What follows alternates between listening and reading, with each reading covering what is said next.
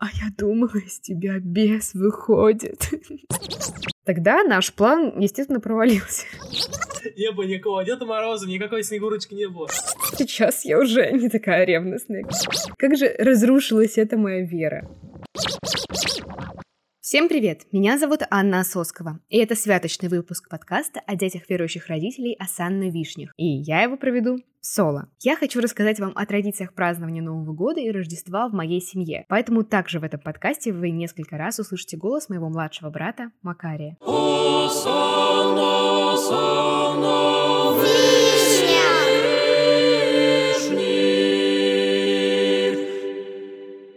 Новогодние праздники в нашей стране начинаются с Нового года. Перед этим праздником в православном сообществе начинается дискуссия, грех или не грех праздновать Новый год. Стоит ли идти к родственникам, есть селедка под шубой, оливье, как правильно поститься, готовит ли пост на новогодний стол, обязательно ли идти на новогоднюю службу. Я решила для себя проанализировать, как проходили мои новые года на протяжении всей жизни. Я помню так что в самом раннем возрасте мы могли с родителями сходить к родственникам. Я точно не помню, был ли это сам праздник Новый год или просто предновогодняя суета, но точно помню совместные посиделки. В более осознанном возрасте я помню, что я ложилась спать и просыпалась уже в Новом году.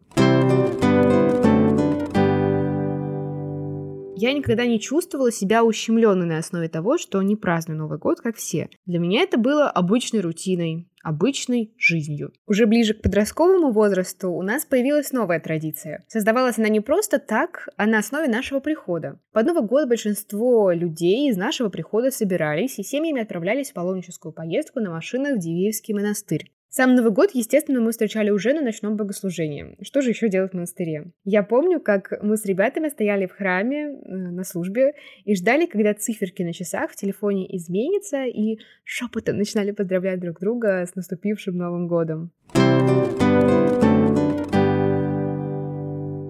Трапеза после таких новогодних встреч запланирована не было, ну или меня не приглашали. Поэтому мы просто с семьей шли в паломнические домики спать, а на утро просыпались и шли дальше по монастырским святыням. Особым пунктом в списке моих подростковых новогодних дел было окунуться в ледяную воду в источнике Серафима Саровского. Да, я никогда не окуналась в прорубь, например, на крещение, но зато я изведала такой православный экстрим.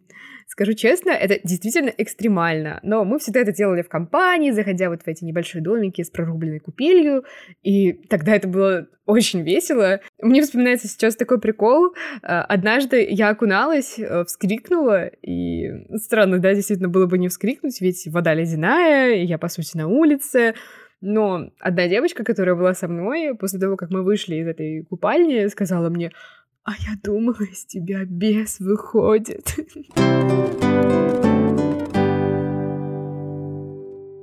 Конечно, мы ходили и по другим святыням, и к мощам, и еще на службы, но запоминаются, конечно, всегда такие вот более трешовые истории. Новогодние праздники, которые следовали за Новым годом, никогда не были для меня временем новогодних развлечений и забав вроде катка, катания на горках и так далее. Ну, позже. В эти дни я каждый день ходила куда? Правильно, в воскресную школу. Для меня это было самое счастливое время, потому что я всегда там была не одна. Мы украшали воскресную школу к празднику, нас кормили. В общем, было круто.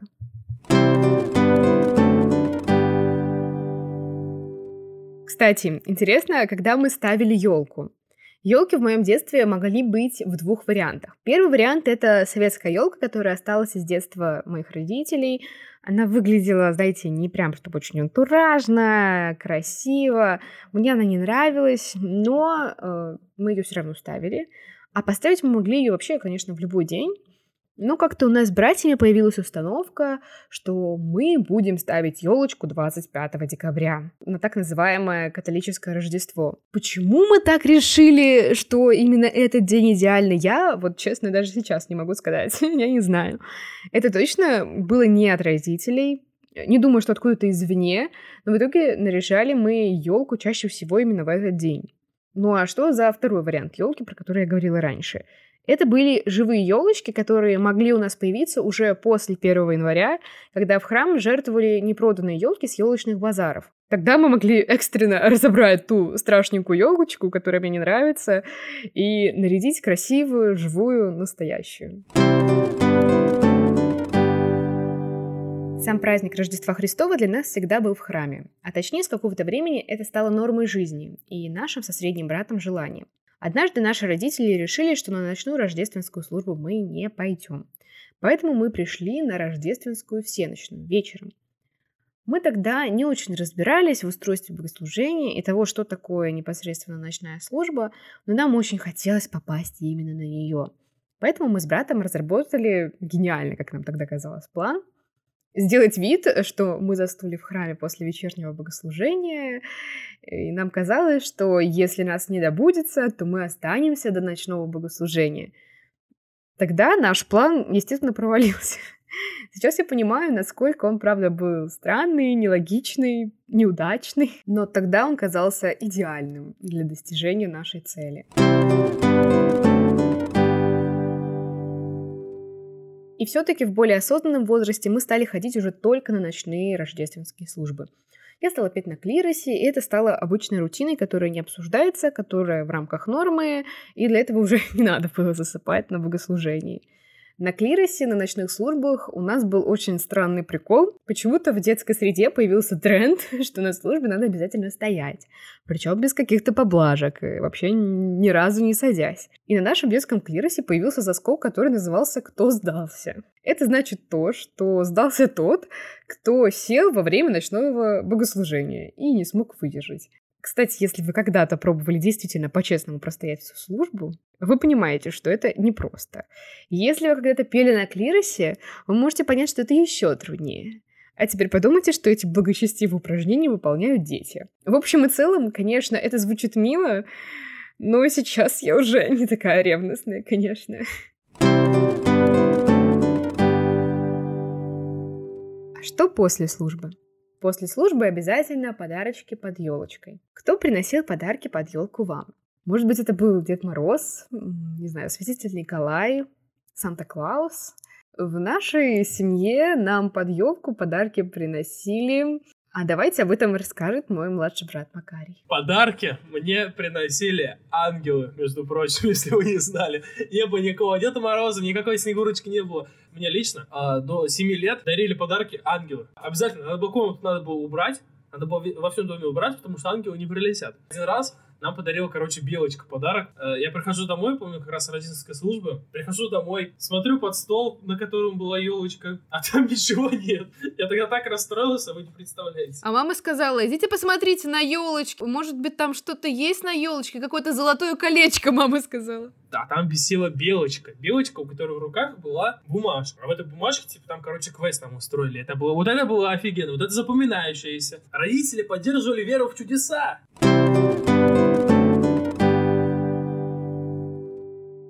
Я самая старшая в семье, и так получилось, что я дольше всех была в блаженном неведении о том, кто подкладывает нам подарки на Рождество. Я помню, как я молилась Богу и ангелам о том подарке, который хотелось именно мне. Так как же разрушилась эта моя вера? Ну знаешь, кто разрушил мою веру в чудеса? Ну, скажи. Я не знаю, кстати. Ты ты мне разрушил веру в чудеса.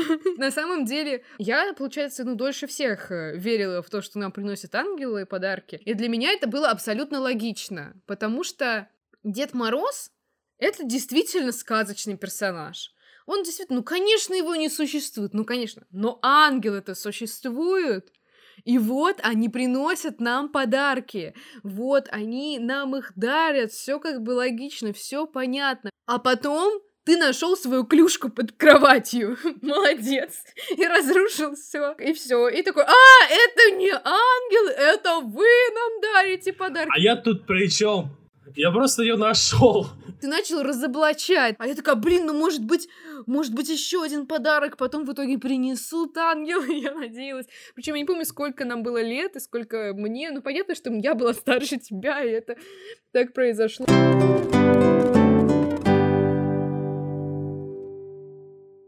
Рождество в воскресной школе – это классика моей детской жизни.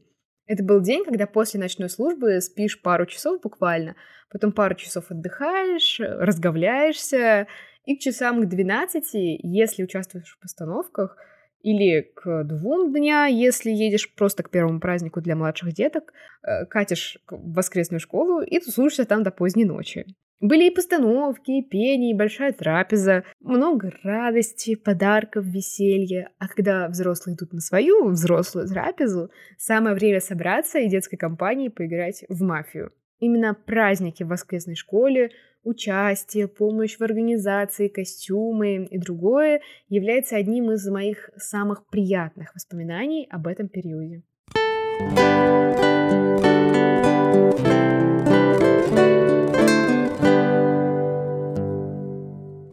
Друзья, я решила сделать этот праздничный выпуск совсем небольшим и дополнить его вставками разговора с моим братом. На самом деле, нам с ним много есть что обсудить из нашего детства и религиозного воспитания. Если вам интересно послушать полноценный выпуск с Макаром, оставляйте об этом отзыв в социальных сетях подкаста, которые есть в описании выпуска. Поддержать проект вы можете на платформе Boosty.